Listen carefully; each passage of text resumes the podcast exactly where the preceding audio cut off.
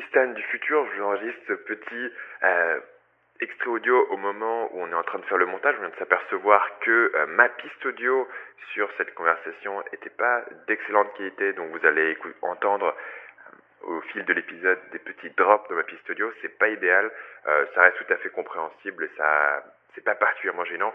Euh, donc on a décidé de publier l'épisode quand même parce qu'il reste euh, à mon avis intéressant. Mais voilà, je voulais vous prévenir juste avant euh, que la qualité audio ne sera pas tout à fait au niveau que vous pouviez attendre d'habitude sur le podcast.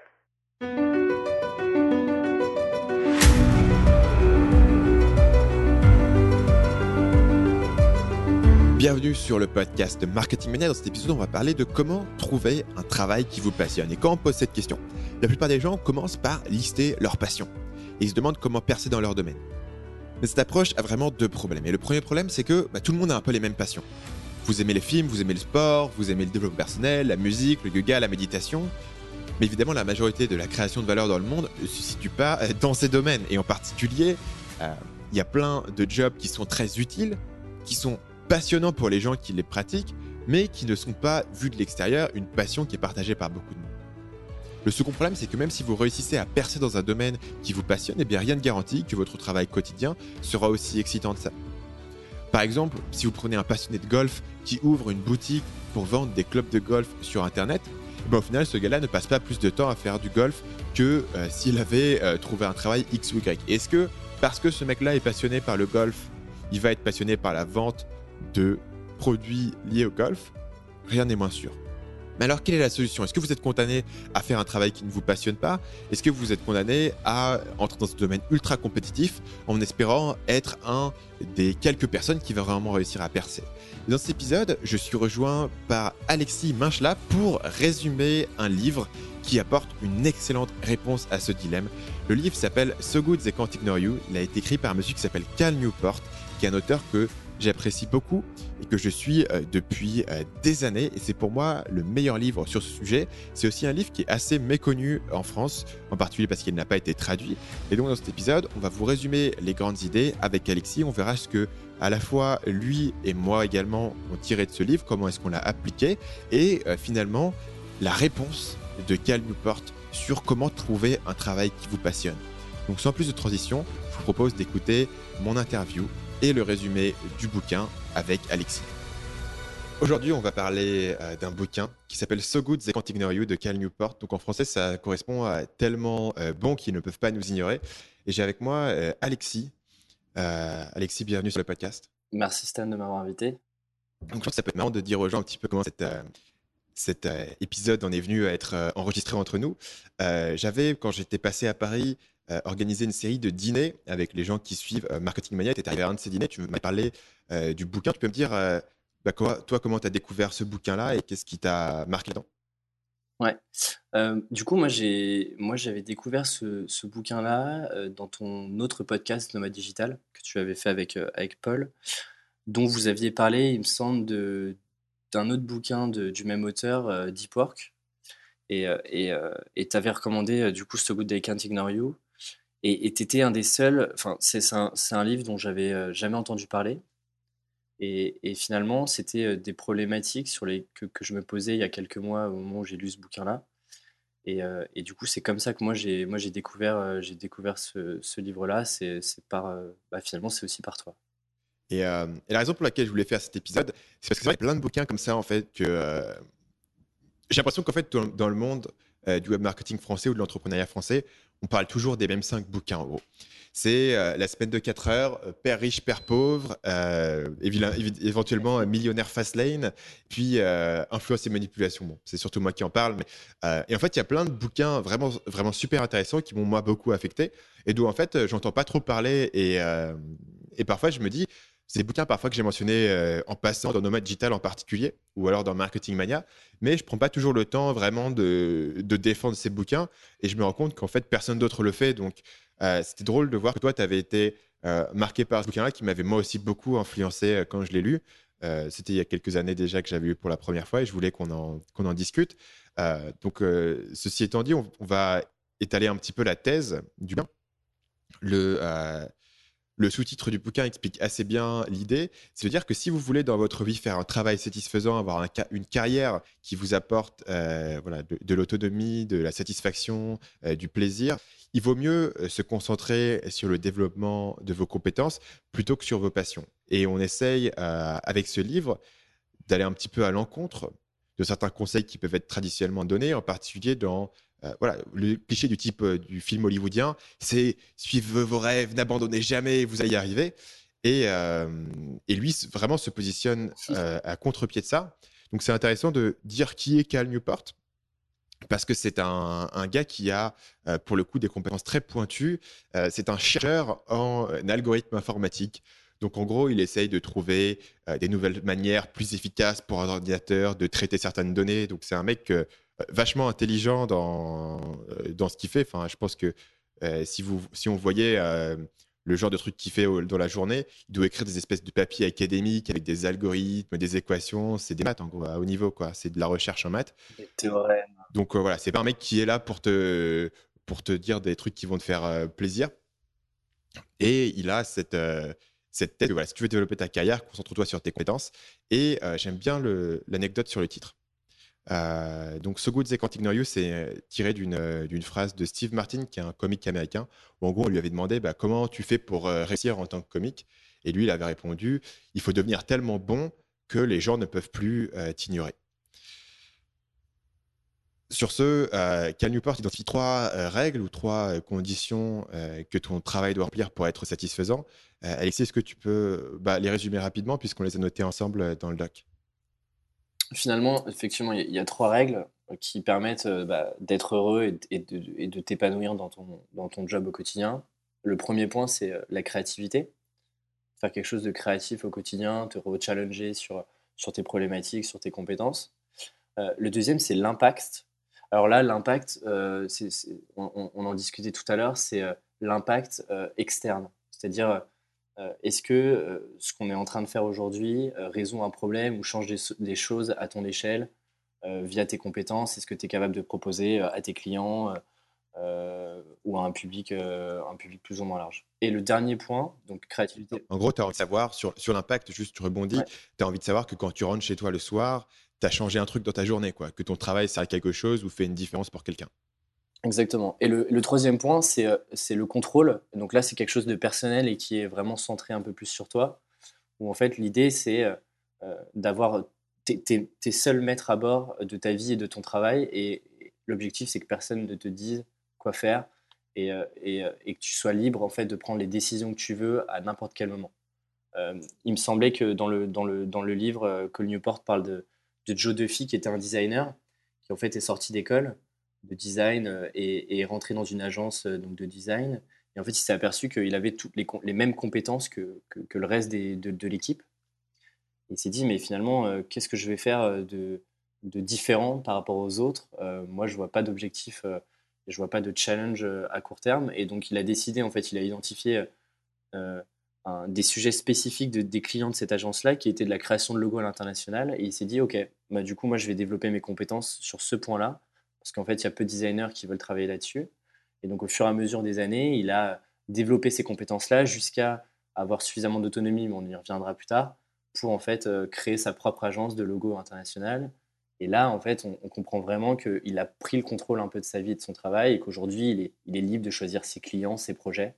Donc, euh, la notion de contrôle est vraiment interne, là où l'impact est plutôt euh, un impact externe, ce que tu disais. en fait, est-ce que tu as l'impression d'avoir un impact sur les autres et sur ta vie euh, tous les jours. L'exemple de Geoffy, je trouve, est vachement intéressant parce que ça a une application directe pour tous ceux euh, qui ont envie de monter leur business. C'est-à-dire que bien souvent, les gens euh, vont avoir un job à plein temps et puis vont faire un truc voilà, ça les... c'est un peu pénible, ils en ont marre, ils veulent monter leur propre business et ils vont essayer de monter un business parfois qui n'a rien à voir.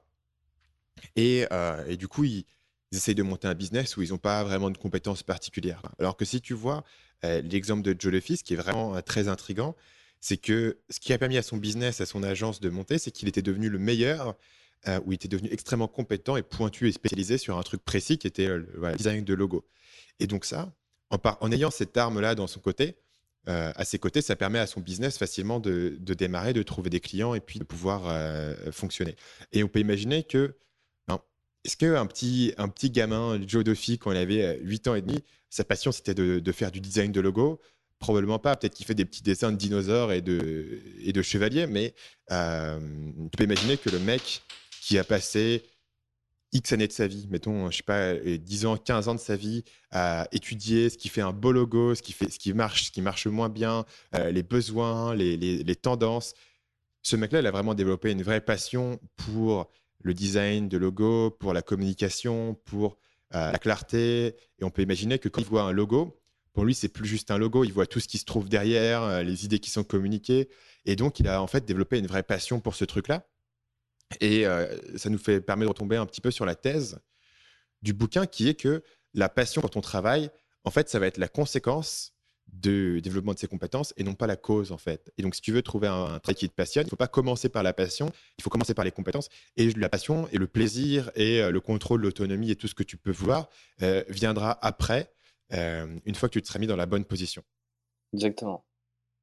Et, c'est d'ailleurs, je sais pas si on peut en fait, ce qui est intéressant, c'est que dès le début du, en fait, la thèse principale, c'est ce que tu viens, ce que tu viens de dire, c'est euh, attention, suivre sa passion, c'est pas forcément le, meilleur conseil de votre vie que vous aurez, euh, euh, que vous allez avoir dans votre vie et qu'on va vous dire en fait. Ce qui est intéressant aussi, c'est que il fait un conseil sur une base non pas moralisatrice, mais stratégique en fait. Il te dit pas, il faut pas suivre sa passion parce que voilà, il faut faire, il faut être raisonnable, etc. Il te dit juste, ok, tu veux atteindre tel résultat, euh, être passionné par ton travail, en fait, voici la meilleure marche à suivre. Et il nous décrit une marche à suivre justement qui euh, va comprendre euh, cinq étapes. Donc, on va structurer plus ou moins notre conversation selon la structure qui est donnée dans le livre. Et la première étape, on a appelé ça le danger de la passion, ou peut-être le danger de, de commencer ou de tout définir par sa passion. Donc, euh, là-dessus, il donne l'exemple du, discours de Steve Jobs à Stanford parce que je pense que c'est un exemple vachement instructif de se dire, euh, effectivement, on nous dit tout le temps de suivre notre passion. Est-ce que c'est vraiment la meilleure chose à faire? Et en fait, le discours de Steve Jobs a peut-être été un petit peu déformé par rapport euh, au message d'origine. Est-ce que tu peux nous, parler un petit peu de ce fameux discours? Je pense que tout le monde l'a vu, Steve Jobs dans sa, dans sa robe avec son espèce de, de petit chapeau. Ce qui est d'ailleurs, drôle puisqu'il commence le discours en disant que euh, c'est la première fois qu'il assiste à une remise de diplôme, parce que euh, je ne sais pas si les, gens le savent, mais il n'a jamais finalement été vraiment diplômé de, Stanford, donc c'était intéressant de, qu'il puisse faire une remise de diplôme. Il me semble que c'était en 2005 ou 2006, je ne sais plus euh, exactement la, date. et donc il, structure son discours et, il termine par une phrase qui, qui est assez révélatrice. The only way to do great work is to love what you do. Donc en, français, le, meilleur moyen en fait de faire du bon travail, c'est d'aimer ce que tu fais au quotidien. Et de ça, en fait, on s'est aperçu que bah, beaucoup de médias, euh, de reprises sur les réseaux sociaux, etc. Euh, en fait, euh, on, se sont dit, ok, le raccourci c'est Steve, Jobs aime son, son job, il est devenu il est passionné, suivez votre passion pour faire comme Steve Jobs. Globalement, c'était ça le raccourci. Alors que quand finalement et Newport, justement, va, va aller au, contraire de ça en disant bah, écoute, si Steve Jobs, quand il a commencé, avait suivi sa passion, il aurait été euh, euh, prof de, méditation dans son ashram où il allait tout le temps, en fait. Et euh, est-ce que Steve Jobs était passionné par la création d'ordinateurs? Bah, parce que de toute façon, à l'époque, ça n'existait pas, en fait. C'était quelque chose qui n'était pas envisageable. Et si tu regardes le vrai parcours de Steve Jobs, ben, la biographie de, il y a deux bouquins sur Steve Jobs qui sont bien, mais la biographie de Jackson, euh, qui s'appelle juste Steve Jobs, montre bien. En gros, c'était un bidouilleur, quoi. C'était un bidouilleur qui avait des trucs qui l'intéressaient, qui cherchait à construire des trucs. Et au final, il est, tombé au bon endroit au bon moment et avec euh, les bonnes compétences, un intérêt pour le design, et il a pu monter son truc. Mais est-ce qu'il a suivi sa passion de créer euh, l'ordinateur personnel? Non, parce que du coup, c'était un truc qui n'était pas prévisible au départ. Et donc, en fait, quand il te dit, euh, voilà, la meilleure façon de faire du bon travail, c'est d'aimer ce que tu fais, euh, il te dit pas euh, poursuis ce que tu aimes en fait. C'est un peu l'inverse. Il te dit euh, fais un truc et deviens tellement bon que tu vas adorer faire ça. Et c'est là où tu vas devenir vraiment le meilleur dans ton domaine et où voilà, personne pourrait faire un meilleur, personne n'aurait pu faire les ordinateurs que Steve Jobs faisait parce que c'était lui qui était le plus impliqué dans, dans ces projets. Et en fait, c'est vraiment un système de roue. C'est-à-dire que tu, tu, tu, développes des compétences, tu développes un intérêt pour, pour un sujet qui soit X ou Y. Plus tu vas, tu vas prendre de connaissances, tu vas documenter, tu vas apprendre, plus en fait c'est quelque chose qui va devenir euh, facile pour toi et, euh, et, en fait tu vas prendre du plaisir à apprendre et ce plaisir là peut se transformer en passion. Et euh, je pense Moi, que je le vois plutôt comme ça. Le second problème qui est vraiment super important à, mentionner, c'est que tout le monde a les mêmes passions en fait. Tu vois, si je dis aux gens ouais, c'est quoi ta passion dans la vie, en gros les, gens aiment le sport, la musique, les films, les séries. ou alors ils aiment lire, ou ils aiment faire du yoga, mais il y, a quelques trucs, voilà, que tous les hobbies que, les gens peuvent avoir, il y en a une poignée en fait. Et la majorité des jobs qui apporte de la valeur dans le monde, c'est des trucs qui n'ont rien à voir. Mais je pense, je sais pas mais c'est un truc qui m'a marqué à vie. Mais le mec qui est ingénieur en câble sous-marin. Et en fait, je sais exactement pourquoi ça m'a marqué. C'est parce que euh, le Vietnam est connecté euh, avec les États-Unis par un certain nombre de câbles sous-marins. Et euh, une année, pendant que j'étais là, le, apparemment, un requin avait croqué le câble en fait. Et apparemment, c'est un vrai problème. Et il avait croqué le câble et donc le câble était fonctionnait plus. Et, euh, et, du coup, on avait, plus, euh, on avait, enfin, la, connexion internet marchait vraiment pas bien pendant, plusieurs semaines et tout. Et plus tard, j'ai découvert que c'était un vrai job. Tu vois, il y a des gens qui euh, passent leur journée à réfléchir à comment est-ce qu'on va protéger nos câbles et nos différentes installations sous-marines des différents requins. Et ils développent tout un tas de systèmes. Ils développent même des espèces de sonars qui font peur aux poissons. Enfin, c'est un, tout un domaine, tu vois. Et tu dis, est-ce que les mecs étaient passionnés par ça? Probablement pas. Mais t'imagines le mec qui bosse sur ce truc-là tous les jours et qui réfléchit, qui est à l'intersection entre euh, la biologie, presque la psychologie animale, euh, les, voilà, les, l'électronique, ça doit être vraiment quelque chose de très intéressant pour le mec qui a développé les bonnes compétences. Et il doit, euh, voilà, c'est un, un, exemple parmi beaucoup d'autres, mais c'est un mec qui permet qu'on puisse s'appeler avec cette connexion Internet, tu vois. Mais c'est marrant que tu parles de, tu parles de cet exemple-là, parce que j'ai rencontré il y, a, il y a quelques mois justement un ingénieur en câble sous-marin qui en fait pilote, euh, des petits sous-marins euh, pour aller réparer les câbles, euh, les câbles en, bah, sous l'eau. Et, pour la petite histoire, en fait, en France, c'est 90% des gens sont en freelance en fait. C'est un métier de freelance. En fait, tu es payé par bah, des, grosses, des grosses entreprises, donc généralement dans le gaz, etc. C'est boîtes comme Total, Shell, etc. Mais en fait, c'est des personnes qui sont en freelance, qui ont développé des compétences hyper rares. Ils sont ils sont un peu moins de 500 en France à faire ça, partout dans le monde. Donc voilà pour la petite histoire. Ouais, c'est fou. Et du coup, il était passionné ou pas? C'est la grande question, parce que sinon, mon exemple tombe à. Mais non, pas du tout, en fait. Lui, euh, lui euh, il était passionné par... Euh, alors, il, aimait les fonds marins, mais il s'est jamais dit, quand il était petit, je vais devenir pilote de sous-marin à réparer des câbles pour, pour des, grands des grands industriels mondiaux. quoi. J'ai une deuxième question. Euh, qui, euh, qui n'a rien à voir avec les pilotes. Quand il pilote le sous-marin, il le pilote à distance ou lui-même il est dans le sous-marin? Non, c'est en fait, c'est des tout petits, enfin, des tout sous-marins. C'est des sous-marins que tu contrôles. En fait, tu arrives avec des. c'est des grosses embarcations, des gros bateaux, et, euh, généralement ils sont câblés, les sous-marins sont câblés, et tu, tu les pilotes, tu les pilotes avec une. imagine une, une, grosse télécommande pour voiture télécommandée, mais avec un peu plus de boutons. Quoi.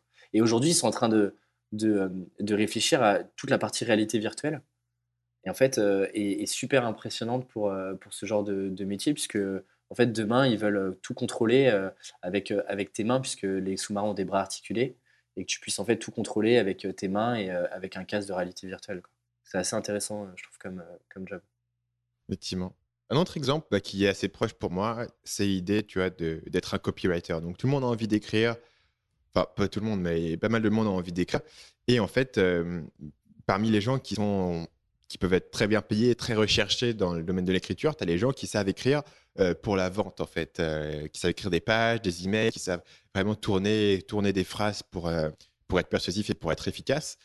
Et c'est un truc qui est assez technique, en fait, surtout si tu vas faire des, tunnels de vente, des trucs assez longs. Il y a, beaucoup de, pièces différentes du puzzle.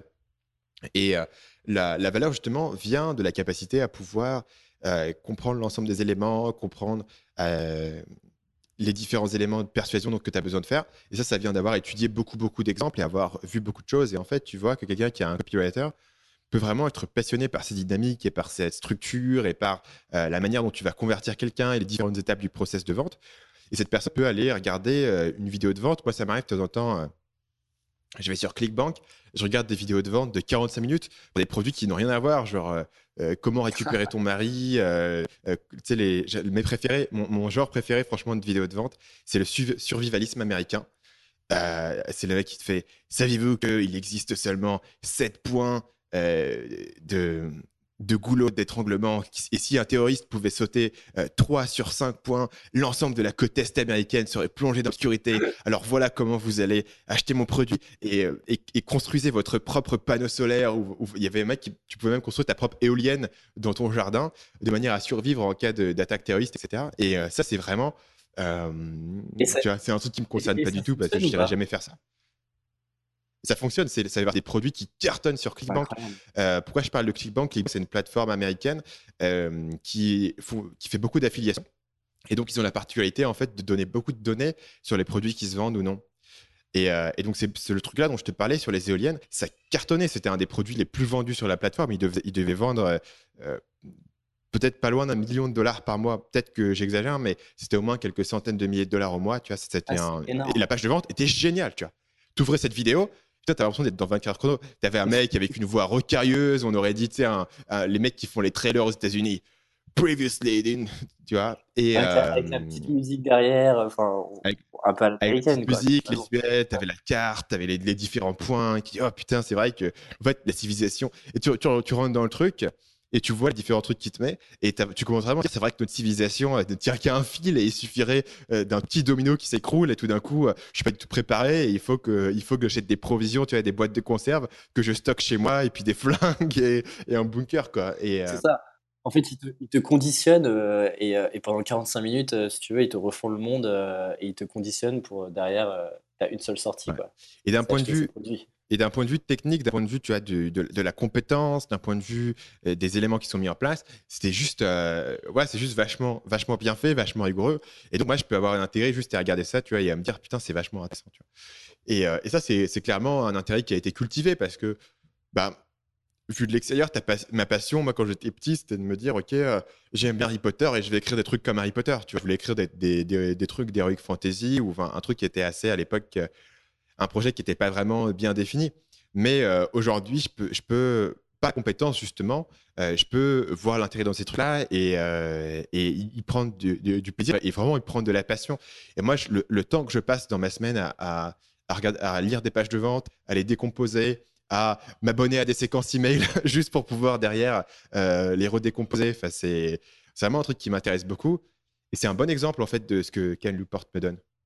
Mais, mais typiquement, tu, tu prends l'exemple d'un Jordan Belfort. Euh, je pense pas qu'il s'est dit euh, quand il était jeune, euh, je, vais, je vais faire ce que je vais faire, ce que je fais aujourd'hui, c'est-à-dire vendre des formations pour devenir meilleur, etc.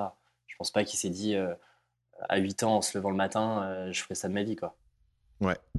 Jordan Belfort, du coup, on peut dire c'est le loup de Wall Street. Ouais.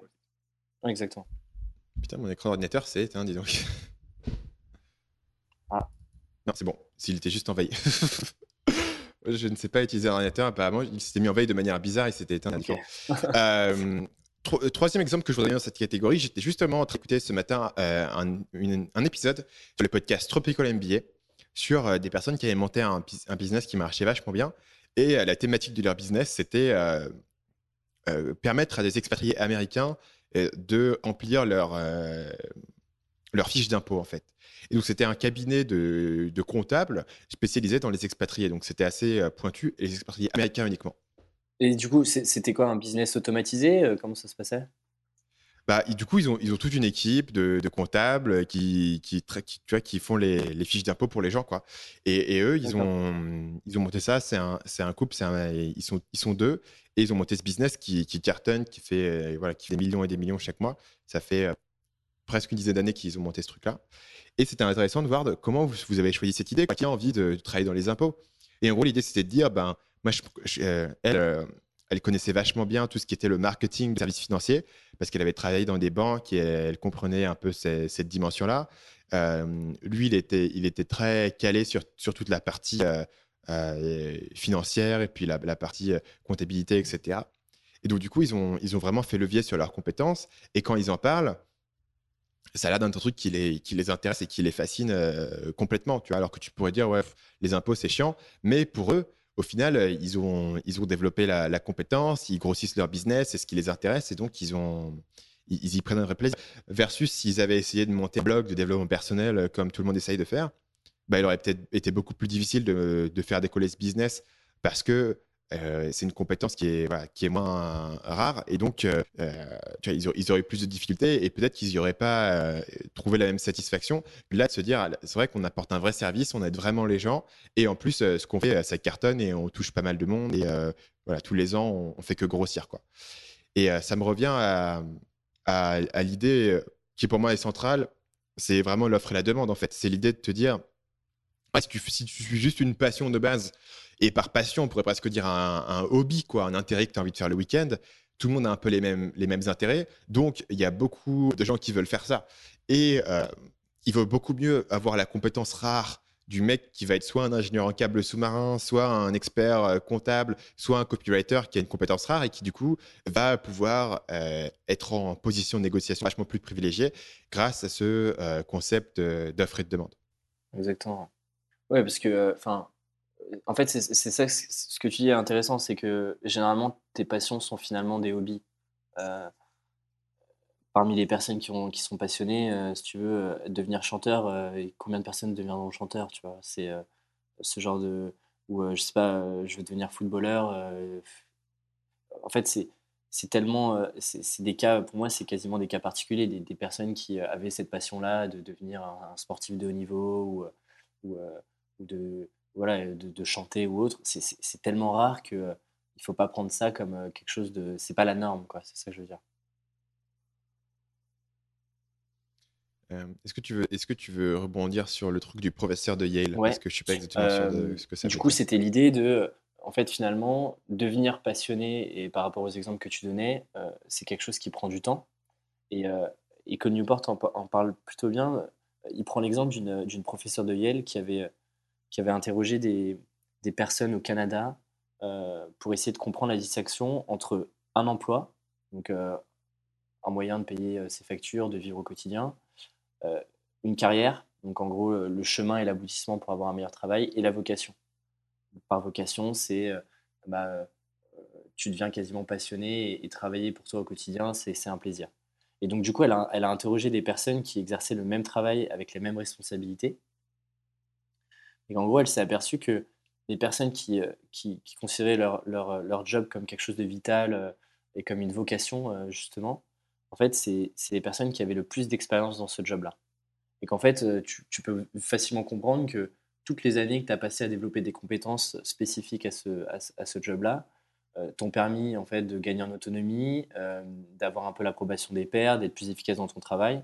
Et c'est vraiment à partir de ce moment-là où tu développes des compétences, tu es plus efficace et plus autonome, qu'en fait ces personnes-là ont vraiment commencé à s'épanouir, à prendre du plaisir dans leur métier. Et donc du coup de passer d'un emploi pour payer ses factures, a vraiment une vocation et a un plaisir euh, quotidien. Sur, euh, sur, sur, ce sujet, on va, on va enclencher sur euh, l'idée qui est centrale dans le bouquin, qui est d'opposer justement cet état d'esprit de passion à l'état d'esprit que lui, il appelle l'état d'esprit d'artisan. Est-ce que tu peux nous expliquer un peu la différence entre les deux? En fait, c'est intéressant. Lui parle de. Donc, pour lui, l'état d'esprit d'un passionné, c'est ça se résume en une seule question, c'est de se dire qu'est-ce que le monde peut m'offrir? Donc en fait, via cette question-là, on se rend compte que bah, c'est quand même c'est une question qui est centrée sur toi-même. Euh, c'est typiquement euh, l'exemple. Euh, moi, j'avais l'idée, l'exemple du jeune diplômé qui démarre, donc jeune diplômé d'une école de commerce, prenons le cliché, qui démarre dans un CDI en entreprise et qui se dit, ok, finalement, on connaît pas grand-chose, on a peu de responsabilités, on a peu d'autonomie on est très cadré au début. Et, euh, et, lui va se dire, mais en fait, euh, qu'est-ce que cette entreprise peut m'offrir? Euh, J'en retire rien, je suis déçu. plutôt que de se concentrer en se disant, OK, bah en fait, j'ai 2-3 ans où bah, je vais peut-être faire des tâches ingrates, mais je vais essayer de développer des compétences spécifiques. Bah, avoir cet état d'esprit un peu passionné, et en fait, c'est hyper centré sur toi-même, et tu te dis, OK, bah, en fait, cette boîte, elle n'a rien à m'offrir, et, et, tu tombes bah, sur des choses où tu n'es pas satisfait de tes journées, tu n'es pas satisfait de ton travail. Et donc, il oppose cet état d'esprit de passion à ce que tu disais, l'état d'esprit d'artisan, où là, la question est inversée, c'est qu'est-ce que toi, tu peux offrir au monde? Donc là, tu es vraiment orienté création de valeur. Je pense, je sais pas si tu peux faire peut-être des parallèles avec, avec ce que tu fais ou, ou, sur des sujets d'entrepreneuriat. Ou... C'est clair qu'il y a, il y, a, différence. Disons qu'il y a plusieurs types de personnes qui vont vouloir monter un business en ligne. Et euh, il y a des personnes qui partent avec euh, la bonne mentalité ou la mauvaise mentalité. Je dirais qu'un truc risqué, c'est les gens qui me disent Ouais, donc bah, je vais monter un business en ligne automatique qui va me rapporter tant d'argent, qui va faire ci, qui va faire ça, tu vois. Et bah, est-ce que ton business va fonctionner ou pas? Il y a vraiment un problème d'offre et de demande, de marché. Enfin, tu peux pas forcément monter un, petit business rapidos qui va te rapporter de l'argent parce que si tu pouvais monter un business rapidos qui, qui te rapporterait de l'argent, tout le monde le ferait. Donc, il y aurait trop de compétition. Donc, ça rapporterait plus d'argent. Typiquement, aujourd'hui, voilà, il fut un temps où tu pouvais lancer un blog et puis avoir du trafic et, et euh, faire ta place. Aujourd'hui, tu veux, tu veux peux monter un blog et, gagner des sous avec, mais tu as intérêt à être bon et à faire quelque chose d'un peu unique. Et donc, euh, si tu veux monter en fait ce business qui va fonctionner, la vraie question à te poser, c'est où est-ce que je peux être différent, où est-ce que je peux être meilleur, qu'est-ce que je peux apporter euh, de nouveau? Et si tu commences par tes besoins à toi, est-ce que tu veux que le business t'apporte, euh, tu n'as aucune garantie que le business fonctionne, puisque honnêtement, personne n'en a rien à foutre de toi, tes besoins et de tes priorités. ce que les gens vont faire, c'est qu'ils vont interagir avec toi et avec ton business et ils vont acheter ce que tu proposes si tu leur apportes quelque chose qui est intéressant pour eux. Donc là, le, parallèle est en fait le même que euh, par rapport à, ton nouveau diplômé ou par rapport à un mec qui va être salarié. C'est-à-dire que ben, l'entreprise, elle, s'en fout un petit peu de toi, ce que tu as envie de faire. L'entreprise, elle s'intéresse à ce que tu peux lui apporter. Et tu seras mieux payé si tu peux apporter quelque chose qui est plus précieux à l'entreprise.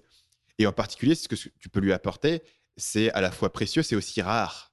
Euh, parce qu'encore une fois, offre et la demande, le prix d'un bien ou d'une potence ou d'un travail va euh, monter si peu de gens peuvent offrir ce travail. J'imagine que le mec qui est un bon producteur de, de câbles sous-marins, puisque apparemment c'est notre euh, exemple préféré, et eh ben ce mec-là, il, doit bien gagner sa vie. Parce que il n'y a pas 115 000 personnes qui peuvent le remplacer. Quoi. Et si le mec qui fait bien son boulot, à mon avis, euh, la, boîte, elle est prête à payer pour la qualité. Pourquoi? Parce que bah, ton câble sous-marin a pété. À mon avis, tu t'es tu dois perdre beaucoup d'argent par jour tant qu'il n'est pas réparé. Quoi. Donc, tu vas pas envoyer un mec qui. Tu vas envoyer le meilleur mec que tu peux trouver. Tu vas le payer ce qu'il te demande. Voilà, parce qu'il est simplement en, position euh, davantage dans la négociation. Ça me faisait penser, je rebondissais à ce que tu disais tout à l'heure. Euh, c'est là où euh, tu vois de plus en plus de, vendeurs de rêves qui te vendent des business automatisés, hyper simples à mettre en place. en, un mois, tu vas pouvoir dégager des revenus passifs de, de 10 000 euros par mois en fait, c'est pas comme ça que tu vas vraiment développer des compétences et que tu vas intéresser les gens et créer suffisamment de valeur pour qu'ils soient prêts à acheter. On, peut, on peut le dire de manière très simple, c'est-à-dire que euh, quand on dit qu'un business peut être fait par n'importe qui, euh, c'est forcément un mensonge. Pourquoi? Parce que si un business pouvait être fait par n'importe qui, je te vendrais pas une formation dessus. Ce que je ferais, c'est que j'engagerais 10 euh, mecs pour monter le business et pour faire 10 fois plus d'argent. Tu vois ce que je veux dire? Plutôt que gagner 1000 euros, je sais pas combien ils peuvent vendre ça, 1000 euros à te vendre un truc, j'engagerais un mec pour, euh, pour le SMIC, euh, il me ferait le truc et je montrais le business moi-même et j'aurais un portfolio énorme de business. Et en fait, il y a plein de trucs comme ça. Hein. les sites de niche, à l'origine, n'importe qui pouvait monter un site de niche et bien vite. Et moi, je les connais. Je, connais X mecs qui font ça, qui ont des équipes entières de gens qui font que monter des sites de niche toute la journée et qui ont monté des équipes et qui font ça. Parce que pourquoi? Parce que n'importe qui pouvait le faire. C'était assez facile à faire. Donc, du coup, la concurrence a explosé. Et maintenant, euh, du coup, c'est redevenu ironiquement un truc où il faut être vachement compétent en référencement, en gestion, en, organisation de tes équipes pour produire le, truc et pour euh, être fort, tu vois, pour rester sur. Donc en fait, il n'y a pas de, y, a, pas de gratuit, tu vois. Si tu veux monter un business, tu veux développer un, un revenu, etc. Soit tu es super, soit tu es le premier à découvrir une opportunité, soit tu as les compétences que les gens n'ont pas, soit tu as euh, les actifs que les gens n'ont pas. Et par là, ce que je veux dire, c'est que tu as euh, des contacts, des ressources, une audience, etc., qui te permettent d'accéder au truc. Euh, mais rien n'est. Il ne peut, pas y avoir, par définition, de business ultra facile à monter que n'importe qui peut monter parce que sinon, euh, tout le monde l'aurait fait ou plus simplement, euh, on aurait recruté du monde pour le faire et on aurait blindé l'opportunité et au final, ça serait pété la figure. et ça, on le voit, on le voit systématiquement. Enfin, aujourd'hui, je pense que c'est le plus visible sur le domaine de Amazon FBA. Euh, il fut un temps où tu beaucoup de gens pouvaient monter des business Amazon, mais rapidement, c'est devenu de plus en plus compétitif. Aujourd'hui, les mecs que je connais sur Amazon, c'est des killers. Ils connaissent tout, ils, ont leurs fournisseurs en Chine, euh, ils savent comment négocier avec les Chinois, comment designer des produits, euh, comment gérer des équipes dans différents pays, sur différentes langues, sur différentes marketplaces. Voilà, maintenant, aujourd'hui, il y, a des vraies compétences qui sont là et qui nous sont nécessaires de plus en plus pour être concurrents sur ce marché. Il n'y a pas de. Il n'y a pas de, de facile. Mais par contre, après, il faut que tu aies développé ces compétences. Et c'est là que ça devient intéressant, même sur la partie formation. C'est-à-dire si tu peux vraiment acquérir des vraies compétences que assez peu de gens ont. Là, tu peux, tu peux faire euh, des sous, tu peux développer un business, tu peux avoir une autonomie, euh, un revenu. On va même mettre passif entre de gros guillemets parce que le revenu passif, c'est quelque chose qui est largement survendu. Mais tu peux avoir en tout cas un revenu avec un effet de levier qui est important sur ton temps. Et voilà, et ça fonctionne et ça vient en fait du fait d'avoir quelque chose qui ne peut pas être répliqué facilement. Et encore une fois, ça revient à dire euh, euh, avoir soit une compétence qui est à la fois rare et utile, ou alors un actif qui ne peut pas être répliqué par quelqu'un d'autre facilement. Exactement. D'où l'intérêt de développer justement des compétences qui soient euh, suffisamment rares et, valuable, c'est-à-dire bah, qui, ont suffisamment de valeur pour de valeur, tout simplement. Hmm. Donc pour donner deux, deux petits exemples là-dessus, euh, tu penses euh, compétences rares et à la fois utiles. Euh, des éléments, par exemple, si tu, prendre le community manager standard, tu vois, c'est quelqu'un qui fait un travail qui est finalement utile. pas mal d'entreprises ont besoin de quelqu'un qui va gérer leur page Facebook, etc. Le problème, c'est qu'il n'a pas une compétence qui est rare, à, moins qu'il soit vraiment le meilleur community manager de France. Et encore, je ne sais pas trop comment on pourrait le définir.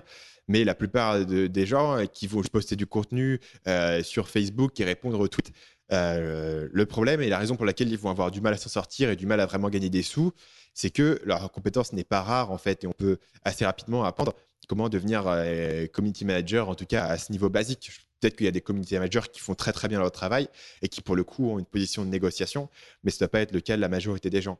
Et l'inverse de ça, si on imagine une personne qui a une compétence qui est rare mais pas utile, t'imagines le mec qui est le plus gros spécialiste de Star Wars en France. Donc c'est assez difficile de, connaître aussi bien Star Wars. Il a, il a vu non seulement tous les films, mais il a joué à tous les jeux vidéo. Il a lu tous les bouquins, c'est les romans là qui, qui sont vendus euh, sur Star Wars. Il a, il a acheté le bouquin, moi j'avais ça quand j'étais gosse de George Lucas, où tu as les plans du Faucon Millennium avec les différentes parties et tout, enfin un truc de ouf. Le problème c'est que bah, pas grand monde peut monétiser cette compétence et savoir quoi en faire. Sauf si, je sais pas, il a monté le, un podcast de Star Wars qui permet de, de, parler de sa passion et qui peut vendre de la pub, etc. Mais probablement, il a. Euh, alors, tu rigoles. Probablement, c'est une compétence qui est. Mais alors, c'est marrant. Il y a, tu sais que j'ai découvert un podcast sur, euh, sur Star Wars euh, récemment, mais qui fait ça à titre bénévole. Il n'y a rien à vendre derrière. Mais voilà, pour ton info, il y a, il y a un podcast français de quelqu'un qui parle de Star Wars. Tu te souviens du nom? Je peux te retrouver ça. C'est, euh, et c'est, quelque chose qui, qui, fonctionne pas mal. Hein. Ah oui, j'en suis euh. sûr. Et, et, et, pour préciser, je dénigre pas du tout la compétence. Hein. Je disais juste que c'est, c'est effectivement une compétence qui est, qui est rare, qui est difficile à acquérir et, qui est intéressante. Le problème, c'est qu'effectivement, en termes de carrière, euh, il y a assez peu de demandes en fait pour des spécialistes de, de Star Wars. Donc, tu aurais plus de mal à monétiser cette compétence. Quoique, à mon avis, il y a des exceptions. Hein. Peut-être que si tu es un spécialiste ultra pointu de l'univers de Star Wars, tu peux aller bosser tu peux aller bosser pour Disney et être coordinateur de leur, euh, de leurs produits dérivés ou un truc comme ça. Et là, euh, c'est génial, tu vois. Et du coup, tu es tombé dans un truc où il y a une demande. Alors, le podcast s'appelle Hyperdrive. Est-ce que tu sais ce qui est Hyperdrive? Euh, C'est pas la vitesse lumière Ouais, c'est ça, je pense. Ou alors c'est le, le, le, composant de vaisseau spéciaux qui te permet d'aller super vite bah, Je sais plus. Mais en tout cas, ouais, c'est un podcast euh, français, donc Hyperdrive. Voilà, donc bienvenue sur le podcast amateur de Star Wars. C'est ça. Bah, voilà. Bah, et, je pense que d'un point de vue pratique, la conséquence de tout ça, c'est tout simplement que euh, au départ, tu vas commencer par des choses qui sont pas forcément euh, les plus passionnantes en fait. Euh, et si on prend l'exemple du tennis, un gars qui veut devenir champion de tennis, bah, il commence pas sous les feux du projecteur à Roland Garros. au départ, c'est pas glamour quoi. Le champion de tennis, c'est un mec qui à 10 ans tape 1000 balles par jour et on lui envoie un truc et il fait 1000 droits à la chaîne pour perfectionner son coup droit. Et euh, ça, ça s'applique un peu à tout le monde. Euh, euh, tu peux donner, si tu veux, l'exemple. Ouais, c'est ce que te dit, c'est ce que te dit André Agassi dans sa biographie Open, quoi. C'est que ouais, C'était très très loin d'être fun à ses débuts, quoi. Et tout, tout sport, en fait, c'est la répétition des, éléments de base pour atteindre une vraie compétence et être vraiment pointu sur les fondamentaux. Mais ça se généralise à tout. Euh, si tu veux, on peut prendre l'exemple de quelqu'un qui veut écrire des scénarios pour la télé, par exemple. Exactement. Ouais, c'est-à-dire que quelqu'un qui veut écrire euh, effectivement des scénarios pour la télé, il va pas demain écrire le prochain, la prochaine émission télé qui va cartonner en France ou aux États-Unis. Non, en fait, il va commencer par faire de la pige. Euh, relire, des, relire en fait ce que, ce que d'autres personnes euh, lui envoient. Et en fait, c'est là-dessus où il va commencer à, développer euh, une sensibilité, à en fait enrichir ses connaissances de ce qu'il peut lire, de ce qu'il peut découvrir. Et, et c'est la première step est quand même super ingrate. Quoi. Tu relis et tu, fais de la piche pour, pour d'autres personnes. Enfin, c'est, c'est, loin d'être fun. Quoi. Si toi, ton objectif, c'est d'être, scénariste télé, il y a quand même un gap entre les deux. Quoi. Mais finalement, c'est exactement ce que tu peux voir. Euh, euh, on en discutait tout à l'heure sur euh, en fait tout le beau storytelling que tu as sur les entrepreneurs à succès qui ont fonctionné dans les médias. En fait, on te présente l'aboutissement de ce qu'ils sont, mais on te dit pas que bah, au début ils ont commencé par des choses ingrates, ils ont testé peut-être des choses dans des entreprises avant de, avant de s'émanciper de tout ça, et que en fait, bah, pour arriver à un, niveau de succès et, et apprendre du plaisir dans ce que tu fais, bah, tu commences peut-être effectivement par des choses euh, un peu ingrates, un peu chiantes, euh, qui sont pas sont pas le plus fun. Quoi. Et dans le domaine entrepreneurial, c'est un truc qui est, qui est rarement discuté, mais c'est de se dire que tu vas pas toujours commencer en fait par le gros business super sexy euh, au départ. Et la meilleure présentation que j'en ai vue, c'est un mec qui s'appelle Rob Walling, qui a un concept que je vais appeler la méthode de l'escalier. En anglais, c'est le stair-step approach. Et en fait, ce qu'il dit, c'est que lui, euh, à l'époque où je l'ai, moi je l'avais vu présenter ce truc-là en conférence, et à l'époque il, avait monté un business qui était un business SaaS euh, d'automatisation d'email, euh, un, vachement beau produit qui s'appelle Drip, qui a depuis d'ailleurs été vendu à Lead Pages, donc ils sont tous devenus riches. Et il avait ce business voilà vachement cool avec toute son équipe, de l'automatisation. Et il se racontait que quand il avait commencé, en fait, pour avoir les compétences de faire un business aussi complexe et aussi riche que Drip, il avait commencé avec des sites e-commerce où il vendait des serviettes de plage donc au départ, il faisait un truc tout con, il vendait des serviettes de pilage, et en fait, il avait appris comme ça le, SEO, le référencement, et il avait appris comment un petit peu gérer son business, en faisant un truc tout pas très sexy en fait, et assez simple, et, euh, au fil du temps, il avait développé ses compétences, ce qui lui a permis de monter d'un cran, d'où l'idée de l'escalier, puisqu'il y a plusieurs marches. Il avait monté une marche, il avait commencé à vendre des produits, des plugins WordPress euh, assez simples. Et ensuite, il avait commencé à vendre un, premier produit par abonnement. Et au final, en fait, au bout de plusieurs étapes, il en était venu à monter euh, cette boîte super sexy d'automatisation par email, euh, etc. Tu, sais s'il avait cet objectif-là de, monter ça ou, ou c'est un peu, il a testé et il est monté un peu comme ça C'est venu au fur et à mesure c'est pas quelque chose qui aurait pu être prédit, tu vois. Mais il a commencé en se disant, ok, moi je connais, je, connais rien, tu vois. Quand tu connais rien, tu vas pas monter un produit ultra complexe. Tu vas commencer par un, un, projet plus humble que tu peux faire, que tu peux exécuter, qui déjà va t'apprendre pas mal de choses, tu vois. Et en fait, tout le monde se dit, ouais. ce business, tu vois, ça manquait un peu d'ambition par rapport à ce que je veux faire, mais souviens-toi que même un gars comme Elon Musk, il avait commencé à l'origine euh, par une boîte qui s'appelait euh, Zip2, euh, dont pas grand monde se souvient aujourd'hui, même si ça avait bien marché. Ensuite, il avait fait PayPal, ensuite, il avait fait SpaceX, tu vois. Et ouais, tu, peux commencer par un projet au départ qui est pas ultra sexy, euh, et en disant que tu vas développer des compétences pour, passer à autre chose dans un horizon de 3 à 5 à 10 ans. Et c'est aussi comme ça que tu te construis tes opportunités. Tu vois, typiquement, si tu reprends l'exemple de, Rob Walling, en gros, au début, c'est les serviettes. Il s'est dit, OK, euh, après, il est parti du coup sur la next step où euh, il a commencé à créer des plugins WordPress en fait, tu vois que bah, ce que tu dis, étape par étape, il a, augmenté et euh, il s'est créé aussi des opportunités euh, à, chaque, à chaque moment de son process pour développer euh, la finalité de son projet à la fin. Quoi. Et justement, j'aime bien le, terme que Cal Newport utilise pour quantifier ça. Donc, cette idée de, tout, tu trouves des opportunités. Pourquoi est-ce que tu trouves des opportunités? Parce que tu développes ce que lui appelle un capital de carrière. Donc, le capital de carrière, essentiellement, c'est l'ensemble de tes compétences, de tes expériences. tu vois, c'est c'est ce qui te permet euh, d'avoir de la valeur, de tes contacts, etc. Et il te dit, bah, OK, tu vas te concentrer sur développer ce capital de carrière qui peut être investi dans différents projets. Et il, me semblait qu'il parlait aussi de la... Je sais pas, peut-être que tu peux en parler sur la, sur la, théorie des 10 000 heures, enfin la règle des 10 000 heures, euh, qui est... Euh, bah, qu'on entend quand même... Enfin, il n'est pas le seul à en parler, mais, mais qui est un concept relativement intéressant quand même. Ouais. Donc les 10 000 heures, c'est, ça vient de Anders Saxon, un psychologue américain Euh, le concept a été popularisé par un monsieur qui s'appelle Malcolm Gladwell dans un bouquin qui s'appelle Outliers. Et euh, le concept de base, c'est que si tu veux devenir euh, un maître, tu veux devenir excellent dans un domaine, il te faut 10 000 heures de pratique délibérée de ce domaine-là. Et le concept est dérivé de différentes études qui regardaient les violonistes, les joueurs d'échecs et, et, les différents types de sportifs et qui découvraient que euh, le point commun, c'était euh, un élément de bascule après 10 000 heures de pratique délibérée. Euh, il y avait le, les gens atteignaient une maîtrise d'un domaine. Et en fait, le chiffre de 10 000 heures est assez discuté et assez débattu parce qu'il n'est pas nécessairement considéré comme étant universel. En revanche, le concept qui est parfois, on y fait parfois moins attention, mais c'est là le concept qui est vraiment important, c'est le concept de pratique délibérée. C'est ça.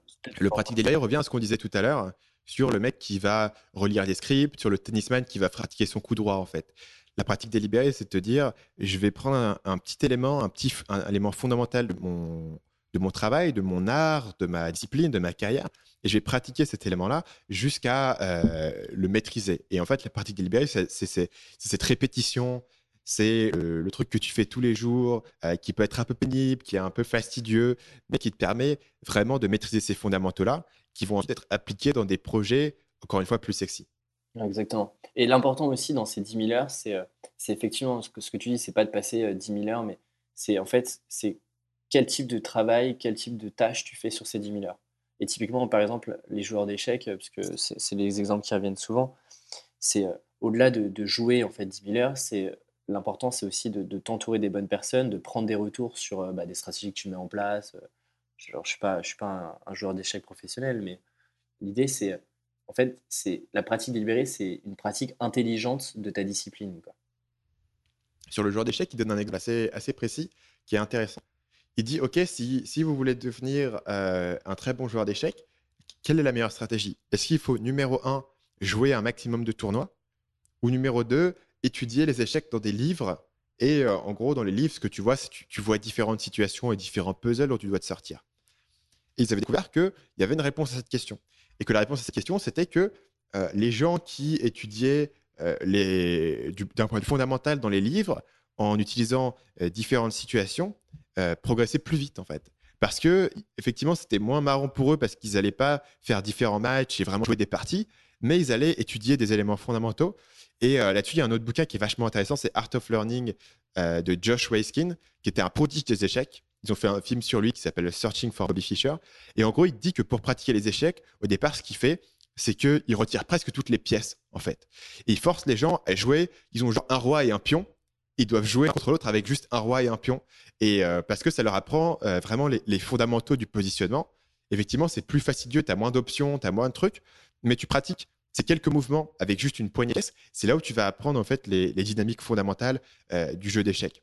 Et tu reviens encore une fois sur étape par étape, tu vois. Tu commences avec quelques pions et au fur et à mesure, en fait, tu vas enrichir, euh, ta boîte à outils. Et, euh, plutôt que en fait d'avoir tous tes pions, apprendre toutes les techniques d'un coup et en fait être incapable de les utiliser quand tu te retrouves justement en tournoi, par exemple, tu vois. Ouais. je propose qu'on passe directement à l'élément 4 parce que les autres éléments, on en a déjà parlé. Yes. Sur ce, quel est le résultat en fait de, tout ça? C'est-à-dire, tu as développé tes compétences, tu as, investi sur des éléments qui sont rares, tu as fait la pratique délibérée, tu as développé vraiment une compétence qui est à la fois rare et utile. Euh, qu'est-ce qui va se passer après? Là, justement, euh, c'est intéressant, c'est qu'il parle d'une loi, euh, de Law of Financial Viability, en gros, qui est finalement une sorte de validation, de te dire attention, en fait, tu as, as, gagné en autonomie, tu as, pris des compétences, Maintenant, la next step, c'est euh, de, prendre le contrôle de ton environnement et, avoir le choix de faire euh, ce que tu as envie de faire. Mais il y a une sorte de validation qui te dit euh, comment tu investis tes compétences? Bah, La réponse, c'est en faisant ce que les gens sont prêts à payer. Et c'est là où le, concept d'argent est, intéressant, puisque en fait, l'argent, c'est quoi? C'est finalement un indicateur assez neutre. C'est-à-dire que si les gens ne sont pas prêts à payer pour ce que tu fais, en fait, tu leur, n'as aucune valeur dans tes compétences. Enfin, aucune valeur, c'est peut-être un peu binaire, mais euh, tu n'apportes pas suffisamment de valeur à un instant T pour te permettre de prendre le contrôle et de vivre de ce que tu as envie de faire. Euh, et c'est là où c'est important, et, c'est très très lié avec tes compétences. C'est-à-dire que si tu développes tes compétences dans ton coin, tu t'émancipes, par exemple, tu es, dans une entreprise et tu t'émancipes complètement de cette entreprise pour, pour lancer ton business en ligne typiquement, mais qu'en fait, tu t'es pas assuré derrière que les gens étaient prêts à payer pour ce que tu fais et tu, crées, tu leur créais suffisamment de, de valeur et tu répondais suffisamment bien à, leur, à leurs problématiques, à leurs besoins. si tu n'as pas validé ça avant, en fait, c'est un des pièges de, qu'il évoque dans, dans, le bouquin. C'est bah, le piège, c'est que tu puisses pas valider ça et que en fait tu retournes à la case à la case départ. Ouais. Toi, tu évoquais la partie effet de levier. Euh, peut-être que tu peux en, parler un peu plus. Euh, je trouvais je trouvais ça intéressant euh, avec les exemples que tu me donnais. Donc les gens qui ont suivi ma chaîne YouTube savent que j'ai un intérêt en particulier pour l'idée de négociation. J'avais fait des vidéos sur un film qui s'appelle Night Call, euh, où en fait on voit le personnage au départ euh, comment s'il débute dans le milieu, il doit, vendre des trucs à, une chaîne de télé, il vend des émissions à une chaîne de télé. Et au départ, euh, il arrive et elle lui fait OK, ça je te le prends pour mettons 100 dollars. Et lui fait oui mais non, elle fait non, c'est 100 dollars, tu le prends ou tu te casses. Mettons si tu pars et tu le vends pas chez nous, tu peux le vendre nulle part ailleurs. Donc il n'a aucun effet de levier, il n'a aucun pouvoir dans cette négociation. Il est obligé d'accepter les termes qu'on lui dicte. Euh, et à la fin du film, il revient et évidemment, il a acquis un effet de levier, il a acquis euh, en fait une exclusivité, euh, un contenu qui voilà que la chaîne désire. Et donc c'est lui, il a du coup tout l'effet de levier de son côté. Il a il a le pouvoir au contraire de refuser la négociation et de partir voir ailleurs. Donc il a mis toutes les cartes de son côté. Il a les cartes en main par rapport à la négociation.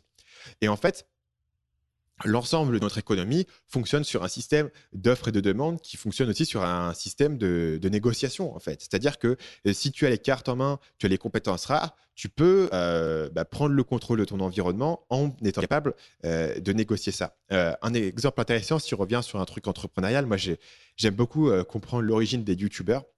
Et euh, un youtubeur vraiment intéressant, c'est euh, Casey Neistat, qui est un grand vlogueur américain qui fait un truc super cool, un vlog où il, est à New York, il se filme sa journée, il fait euh, des milliers de dollars par jour avec son vlog, enfin c'est génial. Mais si tu regardes l'histoire de ce mec, en particulier, il y a une vidéo vachement cool euh, qui s'appelle Casey Neistat What You Don't See sur la chaîne Nerdwriter, tu découvres en fait comment il a, comment il a développé euh, cette chaîne. Et en fait, avant de développer cette chaîne, il avait passé des années et des années à, faire des petites vidéos dans son coin. Euh, il avait ensuite vendu une émission sur HBO. Il avait développé un style de storytelling totalement unique, basé sur son petit caméscope, un truc un petit peu artisanal, etc. Et en fait, ça lui a pris des années, et en particulier, ça a pris l'arrivée de la plateforme YouTube euh, pour faire levier en fait et pour lui permettre d'utiliser ses compétences euh, à une telle échelle. Parce qu'au final, au départ, un mec qui est capable de faire des, vidéos de manière un peu artisanale, euh, il n'a pas, un, pas un effet de levier énorme sur ce qu'il fait parce que ça va être compliqué de vendre son émission à la télé. Il avait réussi à faire une émission sur HBO, mais il y avait une limitation. Versus tout à coup, ce mec, tu lui donnes un levier et tu, le mets sur YouTube et il peut faire une vidéo par jour avec un style totalement unique qui lui est propre. Euh, et, voilà, c'est un truc qui a été développé sur 10 ans. Donc, on revient à la fois sur l'idée de développer des compétences et à la fois de trouver le bon effet de levier, le, bon, le bon endroit où pouvoir vraiment euh, l'appliquer. Et sur ce domaine, euh, juste pour revenir sur les compétences, moi, ce que j'avais kiffé quand j'ai découvert Norman et, compagnie, quand Norman, et, Norman fait des vidéos, Cyprien, etc., sont, sont montés, c'est-à-dire il y a mettons, dans les années 2010, quoi. En 2010, ils ont commencé à devenir connus et les gens en parlaient pas mal. Et j'avais été regarder sur leur chaîne YouTube leur première vidéo. Et en particulier, Norman, euh, un mec qui s'appelle Hugo tout seul et un mec qui s'appelle Kemar avait, euh, faisaient des vidéos sur Dailymotion, mais quand ils avaient vraiment 14-15 euh, ans, quoi. Et les mecs, ils faisaient des vidéos quand ils avaient 14-15 ans dans leur chambre avec des blagues. Ça s'appelait le Velcro. et c'est encore en ligne, ça existe toujours. Et c'est vraiment, euh, c'est eux qui le filment, tu vois. C'est, il y, a le son, c'est vraiment le, caméscope des papas. Enfin, c'est, vraiment. Et tu te dis putain, ces mecs, ils ont vraiment développé ces compétences-là. Ils ont été au bon endroit, au bon moment sur la plateforme pour vraiment sortir avec euh, avec un style, avec un, humour qui était peaufiné, avec euh, avec des compétences devant la caméra, etc. Et du coup, euh, ils ont développé étape 1 les compétences, étape 2 ils sont arrivés au bon endroit au bon moment avec le bon effet levier et étape 3 du coup ça décolle et ils ont un contrôle énorme et aujourd'hui c'est des mecs qui ont, qui ont, des audiences, qui peuvent faire un peu ce qu'ils veulent. Enfin Norman il est parti en, en tournée dans toute la France. Euh, il a percé euh, d'un point de vue très rapide sur le domaine de, de l'humour grâce à ses compétences, grâce à cet effet de levier. et ça c'est vraiment intéressant de penser que est-ce qu'au départ, eux, ils avaient prévu qu'ils allaient faire ça? Probablement pas. Tu vois, ça aurait été dur de prédire vraiment ça. Pareil pour Casey Neistat. Est-ce qu'il aurait pu prédire qu'il allait faire des vidéos sur YouTube? C'était impossible. Mais en revanche, ils pouvaient comprendre que tiens, on fait des vidéos, euh, on va essayer de les faire, on va apprendre des trucs, on va s'améliorer. Et au final, ça, ça apporte ses fruits de cette manière. Et tu peux imaginer que dans un monde différent, où il n'y aurait pas YouTube, où il y aurait des opportunités différentes, voilà, ils, se, ils, se seraient, ils auraient trouvé une manière différente d'appliquer euh, leurs compétences de manière viable, tu vois, pour revenir à ce qu'on disait tout à l'heure, tu vois, de manière qui puisse euh, toucher beaucoup de monde, rapporter de l'argent. Et je te rends compte qu'en fait, toutes ces personnes-là, là, parce c'est intéressant, les youtubeurs sont quand même ont une belle visibilité, c'est que chacun s'est approprié ses propres connaissances, euh, compétences. Typiquement, tu regardes un Casey Neistat, euh, quand tu regardes, moi, une vidéo qui m'a beaucoup marqué, c'est, euh, il me semble que c'était pour, est-ce que c'était pour Nike? Nike lui a donné un budget pour faire une, une pour, pour, faire une campagne de promotion. Mais lui, en fait, ce qu'il a fait, c'est qu'avec ce budget-là, il a fait le tour du monde en, en, en, faisant la promotion pour Nike. Mais en fait, c'est là où il s'est, il approprié, il a développé ses propres compétences, son propre style, euh, et en fait, il y aujourd'hui, il n'y a que Casey qui sait faire ce qu'il sait faire.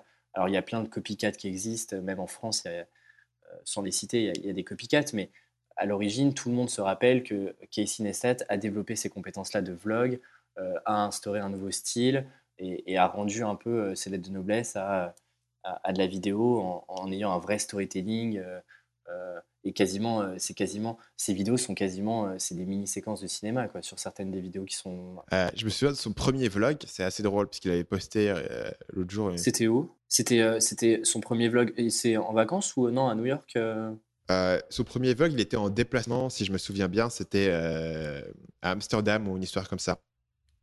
Et dans les commentaires, les gens sont euh, super perturbés. Ils, ils comprennent pas euh, ce qui se passe. Ils sont perturbés parce que le vlog, ça existait déjà, mais le vlog, c'était uniquement tu tiens ta caméra à la main et tu filmes ta tête. Et dans Neistat, il y a beaucoup de plans où il a posé la caméra et lui se déplace dans le champ en fait. Et tu le vois se déplacer dans le champ de sa, de sa chambre d'hôtel, aller ouvrir la porte, et il tient pas la caméra et donc tu as des plans totalement innovants. Euh, qui, n'avait jamais été fait. Et les gens dans les commentaires sont super perturbés. Ils sont ah c'est vachement c'est vachement fou ce que tu viens de faire. J'ai jamais vu ça dans ma vie. Euh, c'est assez drôle de voir que il a il a apporté un point de vue totalement différent sur euh, voilà sur sur ce format en fait. Il a en fait créé un format effectivement qui a beaucoup derrière été repris. Exactement. pour terminer sur notre cinquième et dernière partie, c'est l'idée de mission. Est-ce que tu peux nous expliquer un petit peu à quoi ça correspond le bouquin? En gros, la vision de, Cole Newport, c'est de se dire euh, fixez-vous euh, une mission, fixez-vous des objectifs à atteindre. Euh, et c'est comme ça qu'en fait, un peu comme l'effet de boule de neige, c'est-à-dire que vous allez développer un intérêt, des compétences, une passion, et il faut que vous gardiez en tête cette notion de, mission, d'objectif, de vision à long terme pour, pour réussir et pour réussir en fait là où vous voulez aller quand on en a discuté entre nous, c'est vrai que c'est, enfin, on contrebalançait un peu la vision long terme euh, et on était un peu plus sceptique sur le fait de se définir des objectifs euh, euh, à moyen long terme. Moi, je, me disais que ça pouvait éventuellement créer des frustrations. Tu vois, typiquement, si tu te fixes un objectif, si tu rapproches ça, par exemple, je sais pas, créer une formation demain et qu'en fait, bah, pendant euh, six mois, un an, euh, tu bosses là-dessus, euh, tu développes tes compétences, etc. Et qu'en fait, tu as un échec, tu peux prendre ça. Si tu t'étais fixé cet objectif-là à, ces moyen terme, long terme, tu peux avoir cette, cette frustration. Tu vois. C'est ce qu'on se disait, où on était un peu plus nuancé là-dessus. Quoi. Je dirais qu'il y a deux choses. D'abord, effectivement, je suis, par, de par mon expérience de vie personnelle, je suis beaucoup plus sceptique que Cal Newport sur la, la planification de long terme. C'est-à-dire que lui, quand il est rentré à l'université, il pouvait se dire, OK, ce que j'ai envie de faire, c'est d'être chercheur. Donc, je vais faire tel diplôme. Après, je vais faire tel master. Après, je vais faire un doctorat. Et après, je vais rentrer dans euh, faire la, carrière de mur, etc. Donc, il a tout un, chemin qui pouvait être prédit des, années à l'avance et qui au final était assez stable puisque c'est le milieu de, de l'enseignement académique. C'est pas quelque chose qui va être révolutionné du jour au lendemain. C'est différent pour ceux d'entre nous qui veulent monter des, business, etc. Tu peux moins planifier ton plan, tu vas savoir quel business tu vas faire dans 5 ans, euh, bonne chance, c'est compliqué. En revanche, je pense que là où peut-être c'est intéressant, c'est par rapport à ce qu'on a dit tout à l'heure, c'est-à-dire que à partir du moment où tu, où tu vas te dire, OK, je vais développer ces compétences, je vais, je vais faire un sacrifice de court terme pour euh, pratiquer, de la pratique délibérée, pour euh, développer des trucs, ça va pas être marrant tout de suite, ça va prendre du temps. Ben, pour pouvoir tenir sur, sur la durée, il faut quand même te dire qu'il y, a, euh, y a un truc qui va en sortir derrière. Quoi. Sinon, pourquoi pas euh, faire un truc de, passion et chercher euh, un truc rapidos dans le, tu vois, dans, l'instant présent, quoi. Être, généralement, si tu vas faire un sacrifice sur le présent, c'est que tu as une vision sur le futur de ce que ça va t'apporter. ceci dit, quelle est la définition exacte de cette vision? Moi, je peux dire que la vision que j'avais était assez, assez vague, en, tout cas en termes de business. Il était impossible pour moi de définir un, business précis. Au revanche, j'avais l'impression que euh, bah, c'était un peu la promesse de la semaine de 4 heures. Quoi. tu pouvais, euh, développer un business qui te donnerait euh, une autonomie, une flexibilité sur ton temps, un peu plus de sous, etc. ce qui veut dire que tu peux quand même avoir une forme de vision, même si tu ne peux pas avoir un plan. Je pense qu'il y a peut-être la différence effectivement entre, entre la vision, l'objectif et puis le plan. Et c'est là où peut-être que nous, on, va diverger un peu plus par rapport à, à Cal Newport, qui lui a toujours planifier les choses de manière assez fiable.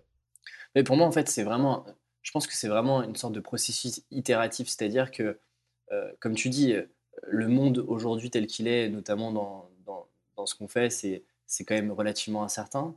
Alors effectivement, tu peux avoir une vision de, des choses dont, sur lesquelles tu as envie d'aboutir, mais, mais pour moi, tes objectifs sont sont aussi en fonction de ce que tu fais à un moment T, tu vois. Euh, c'est compliqué. Euh, enfin, te fixer. Moi, typiquement, tu me demandes euh, où est-ce que je serais, ce que je ferais dans un an. c'est assez compliqué pour moi de te, donner une réponse, quoi. Et il y a peut-être 60% de chances que, en fait, je sois peut-être pas du tout dans cet objectif-là. Mais finalement, c'est pas, pas très grave. C'est pas ça l'important.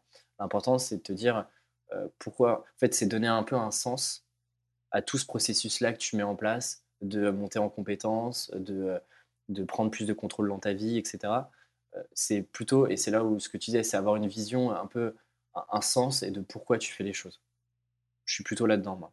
Ouais, je, je, je te rejoins là-dessus. Euh, c'est intéressant parce que du coup, je voudrais rebondir là-dessus, un peu toi sur ton expérience. Euh, ce que le livre t'a apporté, en quoi est-ce qu'il a un peu changé ta vision Donc, qu'est-ce que tu faisais avant de lire le livre déjà? Du coup, c'est vrai que j'en ai peut-être pas parlé, mais moi, j'ai lu le livre il y a quelques mois et j'étais, encore étudiant. Je le suis quasiment plus, mais j'étais, euh, quasiment étudiant. Et euh, comme beaucoup euh, en fin d'études, je me posais des questions de qu'est-ce que je vais faire après? j'entends parler partout de les gens sont passionnés par ce qu'ils font, etc.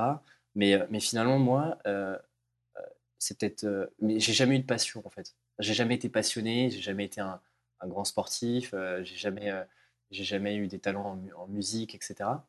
Euh, et du coup, je me suis dit, OK, en fait, le, premier, le premier bénéfice que, j'ai tiré de ce livre, c'est euh, de comprendre que finalement, une passion, elle se construit au fur et à mesure, et euh, tu pars pas de ta passion pour en faire ta vie. Donc ça, c'est le premier point.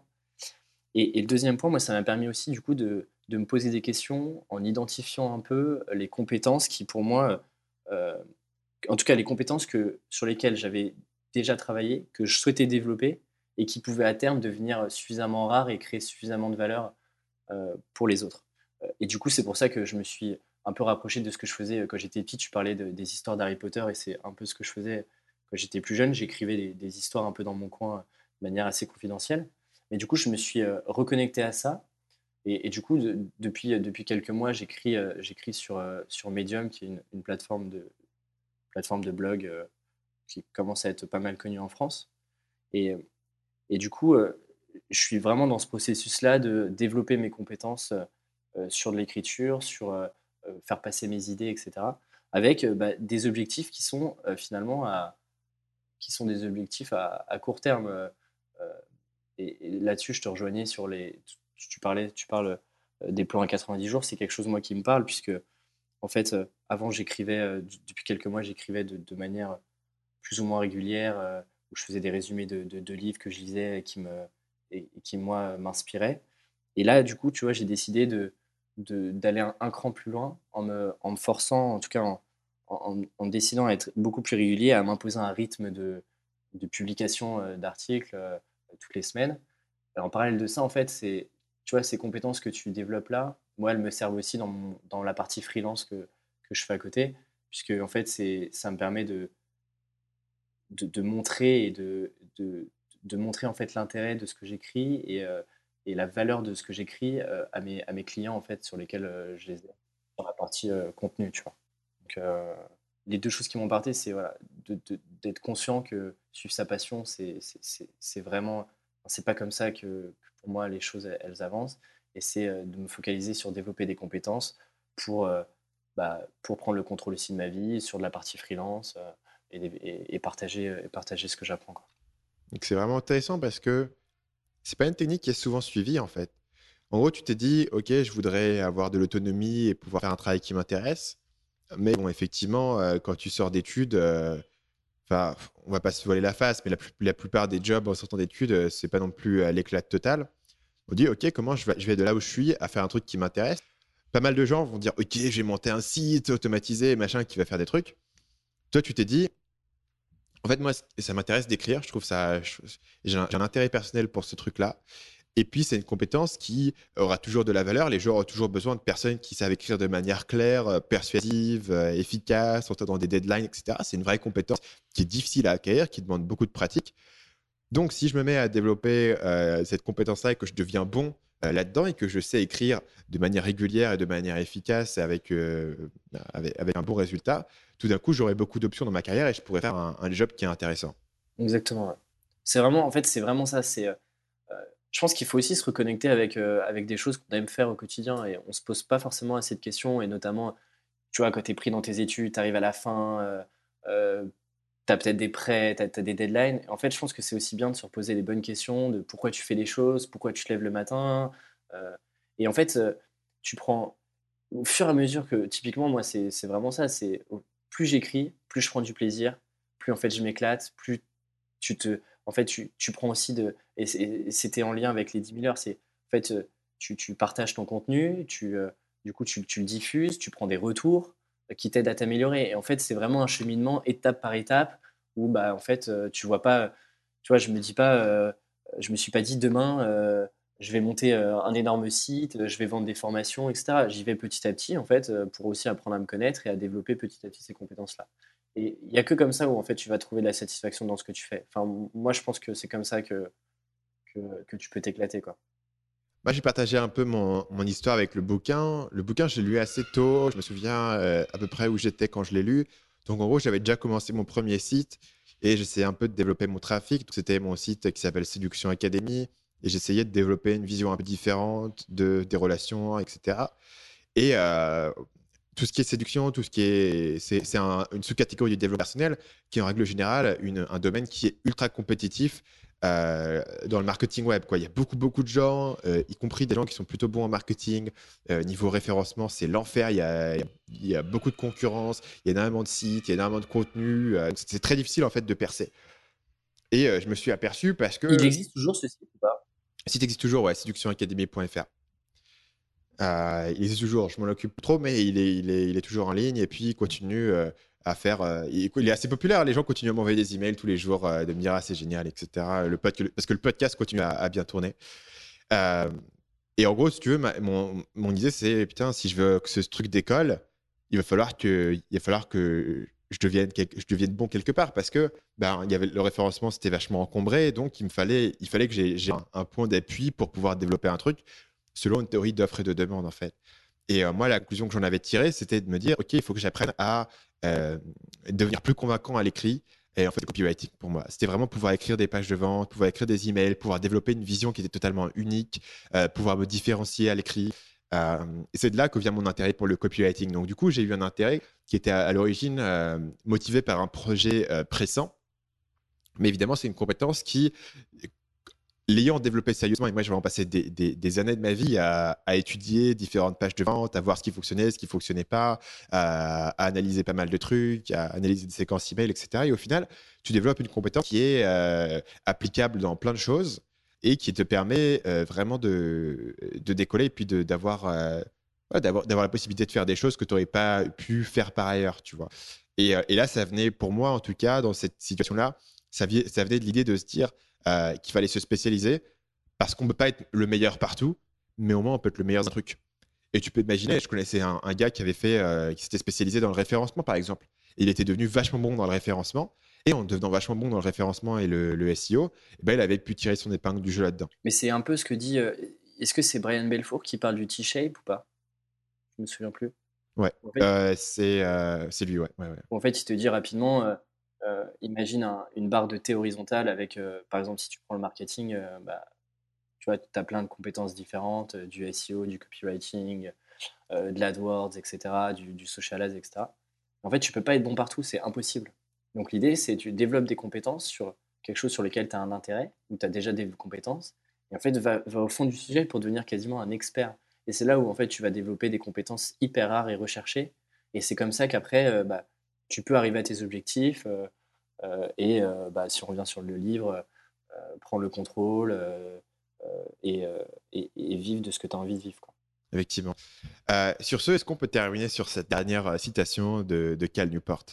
Si vous ne créez pas, vous ne vous épanouirez pas, peu importe vos compétences ou votre talent. Je pense que ça résume, ça résume plutôt bien, le, plutôt bien l'idée générale du, du, livre. Super Alexis. avant de terminer, est-ce que tu peux dire où est-ce que les gens qui ont été intéressés par ce que tu racontes et qui voudraient un peu aller voir ce que tu écris, comment est-ce qu'eux, ils peuvent te, te, retrouver sur Internet? Ouais, c'est tout simple. Du coup, sur Medium, donc c'est mon nom, Alexis Minkela. et vous trouverez du coup du contenu tous, les, tous les jeudis qui sort plutôt sur des, sur des livres qui m'ont inspiré et sur des questions que je me pose actuellement. Super. Ben, merci d'avoir été avec moi. Ça m'a fait plaisir de pouvoir enregistrer cet épisode toi, de voir un peu comment ça t'a fait affecter. Moi, c'est un bouquin que j'aime beaucoup et j'ai été heureux de pouvoir le partager avec, avec l'audience du podcast. donc, merci à toi. Merci à toi, Stanislas.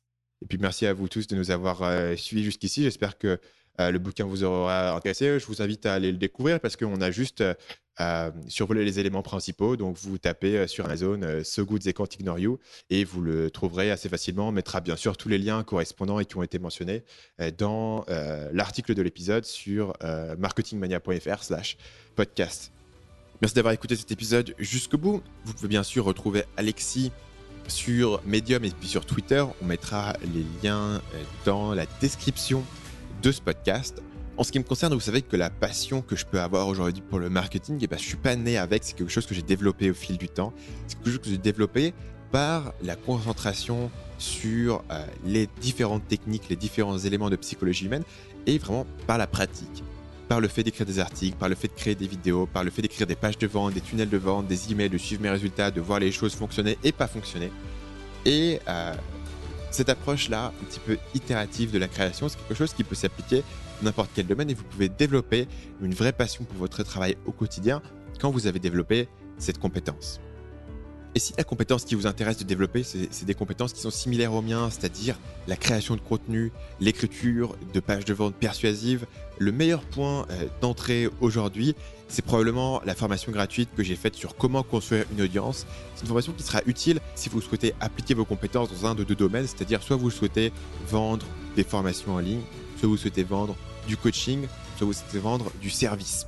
Si, si c'est ce genre de choses qui vous intéresse, je vous conseille d'aller jeter un petit coup d'œil à cette formation euh, gratuite. Donc le lien, c'est euh, marketingmania.fr slash audience. Et je vous explique comment est-ce que j'ai construit mon audience de différentes manières. D'abord en me concentrant sur le positionnement, ensuite en me concentrant sur qu'est-ce qui fait qu'un contenu est efficace, qu'est-ce qui fait qu'un contenu est passionnant, qu'est-ce qui fait qu'un contenu est persuasif. C'est vraiment cette compétence profonde de pratique de créer du meilleur contenu. Et aujourd'hui, et je pense que c'est quelque chose qui n'est pas souvent dit sur Internet, mais si vous créez du meilleur contenu, eh bien vous allez euh, percer. Euh, beaucoup de gens vous parlent de comment grossir, il faut créer toujours plus de quantité, de quantité. D'un point de vue totalement euh, mathématique, c'est pas mon expérience. Vous pouvez voir que pendant l'été, j'ai travaillé sur une formation que je faisais pour mes clients. Pendant cette période, je n'ai publié aucune vidéo sur YouTube et pourtant j'ai gagné des milliers d'abonnés juste sur la force de mes vidéos qui avaient été publiées par le passé. Et donc, je pense qu'il y a vraiment une continuité là entre ce qu'on vient de dire dans l'épisode, c'est-à-dire le développement de vos compétences, et puis le développement de contenu de haute qualité qui vous demande des compétences. C'est pas quelque chose que vous allez réussir le premier jour. Et puis finalement, le développement d'une audience et euh, derrière euh, d'un business qui peut vous faire vivre. Ça prend du temps. C'est pas une méthode euh, classique, clé en main pour gagner du revenu passif. Quelque chose qui vous demande de la pratique, du temps, des compétences, de l'investissement. C'est quelque chose qui vous permet, d'un autre côté, d'être passionné par ce que vous faites aujourd'hui. Je n'ai pas de plus grand plaisir que de créer une vidéo. Et il n'y a rien qui avance mon business plus que de créer une vidéo. Et c'est quelque chose qui est assez fou de vous dire que ce qui vous intéresse le plus et ce qui vous fait le plus progresser dans votre revenu, eh bien, c'est des choses qui sont alignées. Et donc, bah, c'est ça que ça veut dire être passionné par son travail. Quoi. Donc, je vous encourage à aller jeter un petit coup d'œil à cette formation si ça vous intéresse. Le lien, c'est marketingmania.fr slash audience. Sur ce, j'ai terminé euh, mon appel à l'action. Et je vous retrouve la semaine prochaine mardi prochain pour un nouvel épisode du podcast Marketing Mania. À bientôt et merci d'avoir écouté cet épisode jusqu'au bout.